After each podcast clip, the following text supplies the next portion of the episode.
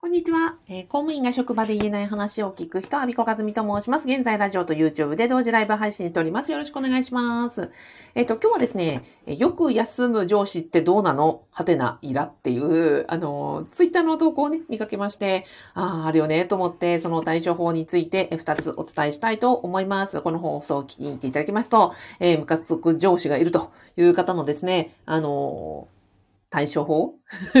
どうやって、えっ、と、何が起こっているのか、どうやって対処すればいいのかを、あの、お伝えいたします。はい。えっ、と、困るって、困っている上司がいる方、あの、ぜひ最後までお聞きください。よろしくお願いします。ではでは、あ、ラジオでは北島正幸さん、あ、ありがとうございます。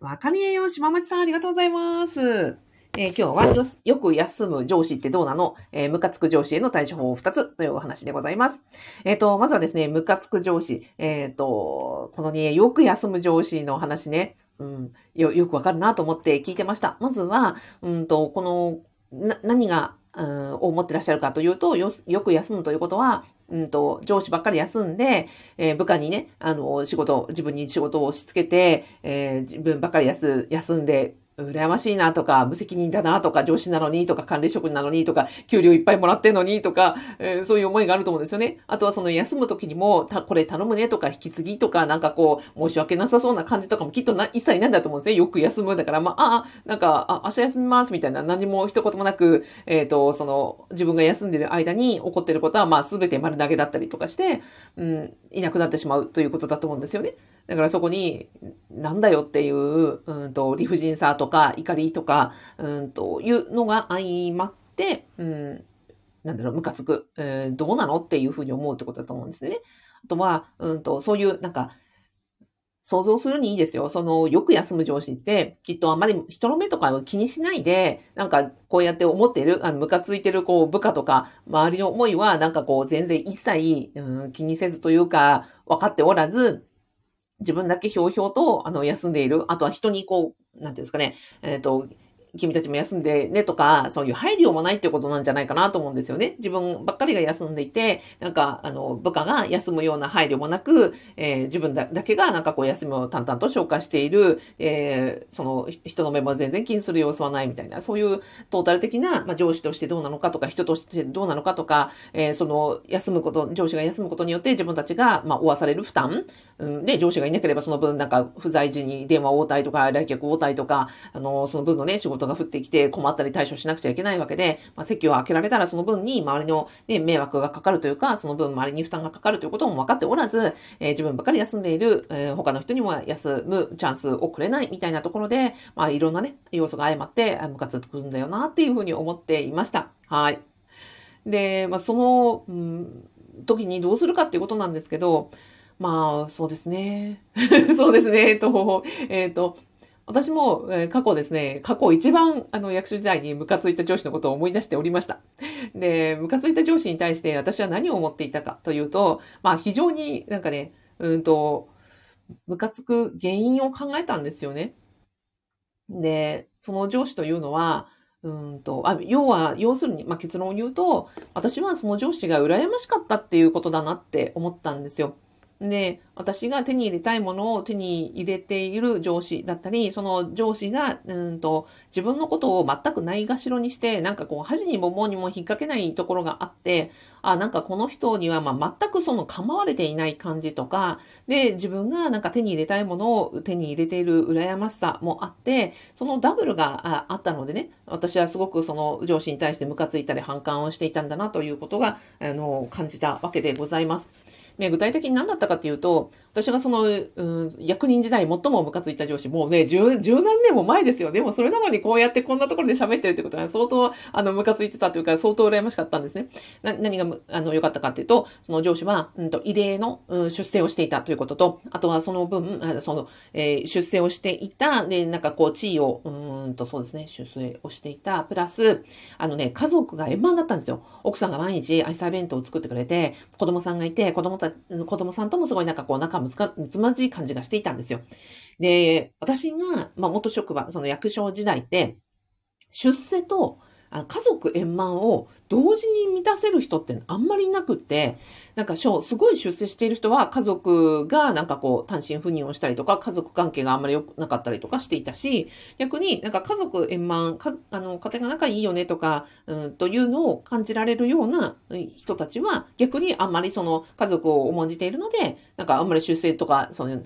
業績とかが認められないような傾向があって、なんかどっちかっていう感じがあったんですよ。で、でもその、私が一番ムカついていた上司っていうのは、なんかでどっちも手に入れていたんですね。だからあれどっちも手に入れてるってめちゃくちゃ本音で言う、本音は私の本心は羨ましいなって思ってたっていうところなんです。でもそれが羨ましいというふうにも、なんかこう、面と向かっても言えなくて、憧れとも思えなくて、うんと、で、それどうして憧れじゃなかったかっていうと、やっぱり自分がその上司から、なんかね、教え、教えも、うん、教えられることもなく、なんかこう、指導、叱られるわけでもなく、なんかね、半分無視みたいな感じだったんですよ。あ、なんか、あ、お前いたの？みたいな感じで、なんか全存在をなんかこう認められていないという感じがしていて、あ、この自分が手に入れたいものを2つとも、あの出世とあの家族円満という自分が欲しいものを2つとも手に入れている、本来であればなんか憧れの存在なのに、そういう人から私はそのなんかこう、存在としても、あの、認められてない感じ、まあ、寂しさとか無力感とか、なんかこう、自分が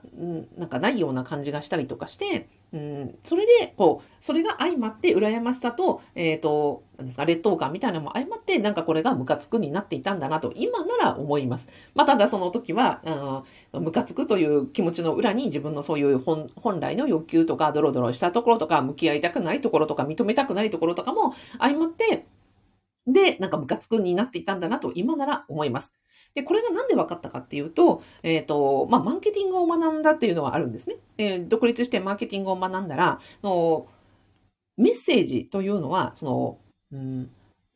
ムカつかれてなんぼ、まあ、誤解を恐れずに言えば、あの、ムカつかれてなんぼっていうところがあって、の高評価、いいねを、うん、YouTube で言えばですよ。YouTube で言えば、いいねを押されるというのは確かにいいんだけれども、そうじゃなくて、え、バッドボタンを押されるとか、チャンネル登録を解除されるとか、そういう、うんと、なんですかね、反感を抱くようなメッセージが打てて初めて、それって、あの、刺さっているとか、メッセージとして届いている。要は、うんと、反感を持たれるということは、それだけ相手のこう、なんか、うんと、嫌な部分とか、図星な部分とか、向き合いたくない部分に届いているという意味なので、なんか単に、あの、こう、なんか、通り一遍の、うんと、こう、スルーされるような、ああ、いい話聞きました、参考になりました、みたいなところではなくて、なんかその人の心に刺さっているというメッセージなので、逆にその、うん反感を持たれるようなことというのは、同じくそれだけファンも増えるメッセージであるっていうことが、まあ、マーケティング上学びましたと。なので、その、感情を動かされているということが重要だから私はその、ムカついた上司というところに、ものすごい感情を動かされたわけですよ。だってこんなね、10年経っても、ムカついたとか言ってるわけですから。だからそこに私のやっぱり根源的な、あの、劣等感とか羨ましさとか、欲しかったものとか手に入れられなかったものとか、悔しい思いとかですね、えー、そういうところを持っていたので、だからこそムカついたというのがですね、まあ今になったらようやく分かったっていうところなんですね。はい。なので、えっ、ー、と、今日のテーマであります、ムカつく上司への対処法というのは、ムカつく気持ちというのは実は自分のそのドロドロしたところとか、本来なんか持っている、えっ、ー、と、なんですかね、欲求、欲望、うん、寂しさとか悲しさとか、そういう、うん、感情の部分がものすごい動かされているので、その相手のことを見るの、けんなんですか、相手に何を見ているのか、何を羨ましいと思っていて、何が悲しいと思っているのかを自分の中で見つめてみると、自分の本来の欲求がこう浮かび上がってきて、自分が本当に欲しいものというのが、その、ムカつく相手から見えますよという話です。ま、ただ、この話って、ものすごく、あの、向き合うのきついので、なんか、誰にでもいつでもこう、お勧めしますよ、すぐできますよ、みたいな話ではないので、あの、あの余裕のある時に、ああ、どうして私これむ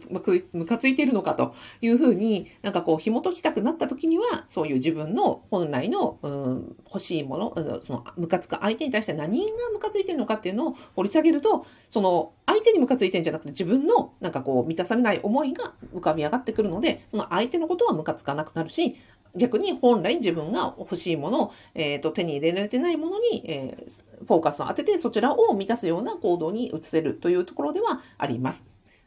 なので、えー、対処法2つは向き合うこととあ、向き合って掘り下げる、もしくはそこはちょっと辛かったら、ちょっと一旦、あの、ペンディングしておいて、あの、自分が余裕があった時にこの話を思い出していただけたらなと思います。という話でした。どうだろう 皆さんのご感想とか、ああ、るあるなのか、今何言ってんだろうか、なんかこう感想があればね、えっ、ー、と、コメントいただけたら嬉しいです。えっ、ー、と、ラジオでは、えー、広べさん、みやび花頭さん、みやび花頭さん、みやび花頭さん、えー、すーさん、こんにちは。ありがとうございます。えっ、ー、と、やすさん、ありがとうございます。ちゃちゃさん、えっ、ー、と、はじめましてかなあの、アビコカズミと申します。ようこそいらっしゃいました。こんな話をしておりました。あ、荒井ちゃん、ありがとうございます。お疲れ様です。はい。というようなところでございました。部活く上司ね。はい。の、あの、対処法は、まあ、自分の本心が、うん、浮かび上がっているか、もしくは、えっ、ー、と、それが向かい、向き合うのがきついと、えー、ちょっと保留というのもありますというところでございます。はい。えっ、ー、と、あ、ままちさん、コメントありがとうございます。自分ができていないことをさらっとこなしてしまう姿にイラッとするんだなと思いました。あ、そうなんだ。うんうんうん。そうですね。自分ができないことをさらっとこなしてしまう姿。うんうんうん。そうなんですよね。そう。自分が本当はそれでできたい。あの、さらっとこなしたいというところをね、やすやすとやってのけている。で、自分はできていないっていうところに、こう、うん、悲しみだったり、なんか自分の無力感だったり、羨ましさだったりっていうのを感じるというところですかね。はい。あ、みんさんもありがとうございます。で、あとはね、もう一つ、あの、プラスしてあるのはですね、その相手の舞台裏を知らないっていうのを一つの要因としてあるんですね。例えば、そのよく休む上司が、なんで休んでいるのかっていうのが分かったら、実は、あ、そういうことだったんだと思って、その怒りというのがスッと消える時があります。例えば、うんと、私がその、庶務係長時代に、うんと、まあ、ある先輩がすごいよく休む人で、で、いつもですね、いや、俺仕事、あの、だるいとかやりたくないとか、やめたいとかっていつも言ってる先輩だったんですよ。で、そういうなんかこう、ひょうひょうとした先輩だったんで、あ、休みがね、あの、年休の取得率が高かった人だったんで、あ、なんか嫌なんだろうなって、なんか現実逃避して、なんかいっぱい休み入れてるんだろうなってって思ってたんですよ。でも、ある時、うんと、その方が私のところにいらっしゃって、介護、介護休暇とか介護休業についてちょっと聞きたいっておっしゃられて、で、私その制度の説明をしたんですよね。そしたら話を聞いたら、えっ、ー、と、その、親御さん、ご自身の親御さん、ご両親もそれぞれ、えっ、ー、と、介護であったり、認知症であったり、ご病気であったりある、それからご夫婦で、奥様の、えっ、ー、と、ご両親とかご家族もご病気だったり、その認知症だったりして、いろんなその介護とか、えー、看護とかが、まあ、相まって、その、ご夫婦それぞれに、もう、なんですか、仕事と、介護と、看護と、その家族のケアを、あの、二人でてんやわんやで追われているっていうところをお話しくだ、あの、去ったので、それで分かったんですよね。あ、そうなんだって、この先輩単にね、辞めたいとか、あの、休みたいとか、そのなんか娯楽のために休んでるわけではなくて、あ、すごい大変な状況なんだ、ご家族って分かっただけで、その先輩の、あの、急カーボの見え方が全く違ったんですよ。なので、その、よく休むというところの、うムカつくという裏側には、実はその、舞台裏を知らないということがあるかもしれないなと。で、その、舞台裏を知らないがゆえに、なんかこう、理由が分からないから、うん、なんですかね、ムカつく思いがあるかもしれない。でも実際のところを知ったらば、あ、そういうことだったんだと思って、むしろなんか大変だったなっていう思いもあるかなと思ったところでした。はい。そんなわけで今日はよく休む上司に、えー、ってどうなの？というムカつきへの対処法をお伝えいたしました。で、えっ、ー、と、まあ、そう、あ、最後にご案内でございます。えっ、ー、と、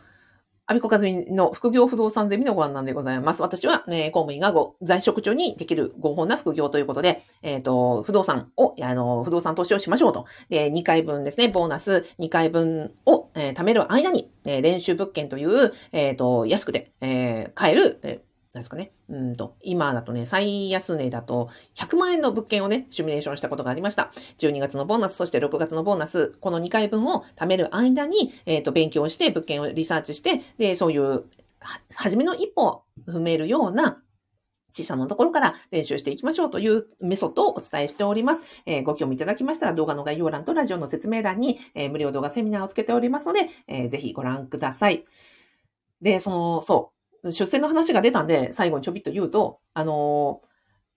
副業をね、あの、出世してる人には、私お勧めしないんですよ。出世していて、えー、職場で認められていて、職場のね、花道を歩んでいらっしゃる方には、あのー、実は、副業しない、しなくていいですって 言ってます。なんでかっていうと、職場で出世できる人は、そのまま出世街道を歩んだ方が、そこに時間とお金とね、労あの時間と労力を費やした方が、トータルの障害年収が増える可能性があるわけですよ。えあの例えば、キャリア組の方とか、上司に認められてる方とか、そういう異例の出世してるような人はですね、そちらの道を歩んだ方が、トータルで、え階級が上がり、その後のね、開ける道もいろいろあるわけなので、そっちを選んだ方が、えトータルの、え人生が幸せな人もいますので、私は全員に、え副業をお勧めしてるわけじゃないです。ただし、えっ、ー、と、修正、この先できないなとか、いろいろ制約あるなとか、いうふうに思ってる方はですね、ぜひあの副業でトータルの、うん、トータルライフで幸せとお金とを掴み取る方が、あの、出世するよ、出世のね、あの、できる人じゃない道を歩む方が、トータル幸せになるという可能性もあるので、ぜひですね、その一つの選択肢として、えー、検討いただけたらなと思っております。はい。あ、北島さん、えー、大先生が、その昔、家内の看病で定時退社を繰り返していたら、激鱗に触れて、半月でクビになりました。そんな経験をもらいました。なるほど。そうだったんですね。うんうん。それがきっかけで起業しました。起業のきっかけをくれました。そうだったんですね。なるほど、なるほど。あじゃあその看病、奥様の看病をしているということが、そのね、職場の中で、まあ、理解されなかったりとかあったので、ままさに舞台裏を知らなくてですよね。で、それでこう、ムカつかれてしまって、えー、職場で、えっ、ー、と、クビになったのですからね。その、そっかそっか。という、まさにそういう話か。なるほど。それで起業のきっかけになりましたということで、本当そういうところがね、人生のこう転換期になると。で、今ね、島大先生はですね、あの、大企業の社長でいらっしゃいますので、いや、本当そういうところから転換期があるというお話でございました。ありがとうございます。ではでは、えっ、ー、と、今日もどうもありがとうございました。えー、北島正幸さん、えー、ままちさん、ひろべいさん、みやび花頭さん、すーさん、えー、やすさん、ちゃちゃさん、らいち、えっ、ー、と、ゆきさんさんさん、ゆきさんさんさん、ありがとうございます。はじめましてかな。あの、アビコカズミと申します。どうぞ、あの、ようこそいらっしゃいました。えー、アスコワコさん、ありがとうございます。ではでは、今日もありがとうございました。午後も良い日になりますように。YouTube のご覧いただいた方もありがとうございます。